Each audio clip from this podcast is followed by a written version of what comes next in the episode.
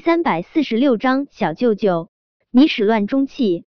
叶伟也没有想到韩景会当着这么多记者的面说她是他的女人，他心里不由得有些别扭。韩小胖，你别乱说，我们只是老大，今天的事情交给我。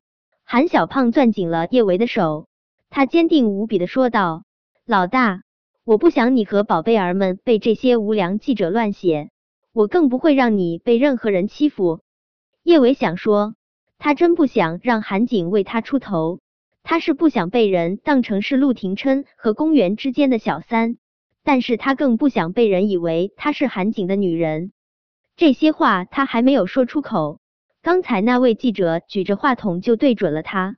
叶维，你破坏陆少和龚小姐的感情，还背着陆少爬上了韩少的床。这等不要脸的事情你都能做出来，难道你就不会被自己恶心到吗？这个记者的话真难听啊！叶维真想一脚把他踹土，让他好好尝尝恶心到底是什么滋味。韩景的动作更快，这个记者刚问完叶维，他飞起一脚就狠狠的将那记者踹倒在地。韩景这一下用了十二分的力气。也就是这周围被挤得水泄不通，要是空隙再稍微多一点，他肯定是要被韩景踹飞的。名人踢打记者这种行为引起的社会影响特别恶劣，韩景一脚踹出，现场的记者更是炸了锅。韩少打人了，韩少为一个不要脸的小三打人了，韩少叶小三到底是怎么迷了你的魂儿？让你做出当众打人这种不理智的事，韩少，你今天的所作所为，难道就不怕韩总和韩夫人伤心吗？我去你特么的小三，你特么才不要脸！刚才说叶维是小三，还有那个说他不要脸的记者，都狠狠挨了韩景一拳头。叶维怕韩景得罪了这群记者，影响他和韩氏的形象，他连忙拉住了他的胳膊。韩小胖，你冷静点儿，别为我做傻事。不就是骂我几句吗？不疼不痒的，我不在乎。可是老大，我在乎啊！你是我的老大啊！我自己都不舍得欺负你，我怎么能让这些人蹬鼻子上脸欺负你？暴力不被提倡，但很多时候，暴力比语言更有效。韩景揍了几个记者之后，现场记者的提问。顿时温和了不少。他们是憋着一肚子的气，想要口诛笔伐韩景，为自己的同行狠狠的出一口恶气。但是他们怕韩景背后的韩氏和陆氏啊！看到这些记者一副吃瘪的模样，韩景依旧是一肚子的火。他看向那些记者的眸中带着明显的威胁：“我韩景没跟你们开玩笑，老大不是谁的小三，她是我韩景的女人。”我韩景孩子的母亲，你们一个个回去，要是谁敢乱写，我保证你们报社的名字明天就会从海城消失。孩子，不知道是谁率先惊呼出声，好几道声音同时在空气中响起。韩少，刚才你说什么？你和叶小三？不对，是你和叶小姐有孩子了。是我和老大已经有孩子了，我们的孩子。快五岁了，叶伟怎么都没有想到韩景会当着这么多记者的面说出叶小宝和叶小贝的身份。他还没有从震惊中回过神来，韩景忽的单膝跪地：“老大，嫁给我好不好？老大，我们的宝贝儿们都已经那么大了，我们也该补办一场婚礼了。老大，给我一次照顾你的机会好不好？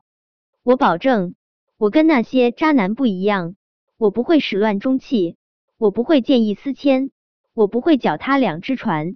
老大，我的眼里，我的心里只有你。老大，我爱你，从小时候就爱你。老大，做我的新娘好不好？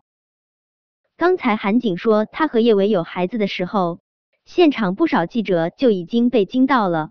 现在韩景这么虔诚的单膝跪地向叶维求婚。现场惊呼声更是此起彼伏。曾经报道过韩景和叶伟有过孩子的几位记者率先反应过来，他们的声音之中带着明显的激动。我就说嘛，叶小姐不可能去做陆少和龚小姐的小三，她和韩少的孩子都那么大了，她怎么可能会做自家小舅舅的小三？是啊，误会，一定是一场误会。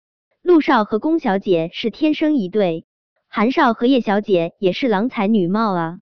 叶小姐，反正你和韩少孩子都有了，婚礼也只是形式，你就快答应韩少呗。随着这位记者的话音落下，现场的起哄声顿时此起彼伏。答应他，答应他。叶维真觉得今天过得着实有点儿玄幻了。刚才这些个记者还一副想要吃了他的模样。怎么眨眼之间又这么热心的起哄，要他答应嫁给韩景了？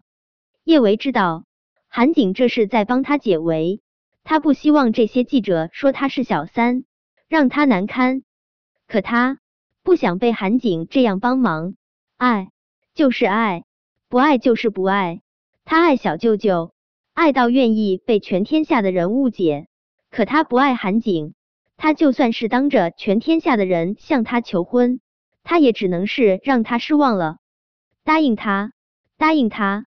叶维半垂下眼睑，他有些无奈的对着韩景说道：“韩小胖，别闹了，你快点儿起来。”韩景丝毫没有想要起来的意思，他压低了声音，轻声说道：“老大，我真的很喜欢你，没有你我活不下去。”你就不能答应我一下吗，老大？我知道你只是把我当朋友，但是感情可以慢慢培养啊。小舅舅已经背叛了你们的感情，他马上就要跟公园结婚了。老大，你忘了小舅舅好不好？好，就算是你忘不掉他，我也不会勉强你。可是别赶我走，让我陪在你身边，不管欢喜还是悲伤，都告诉我好不好？韩景蓦的抬高了音调：“老大，我爱你。我韩景今天对着天，对着地，对着我的一颗真心向你保证，我韩景只要不断气，就不会停止爱你。不，我韩景就算是断气了，也爱你，死了都爱。老大，看在我这么喜欢你的份上，就当你可怜可怜我，可怜可怜你的韩小胖，做我最美的新娘。”好不好？本章播讲完毕。想提前阅读电子书内容的听友，请关注微信公众号“万月斋”，并在公众号回复数字零零幺即可。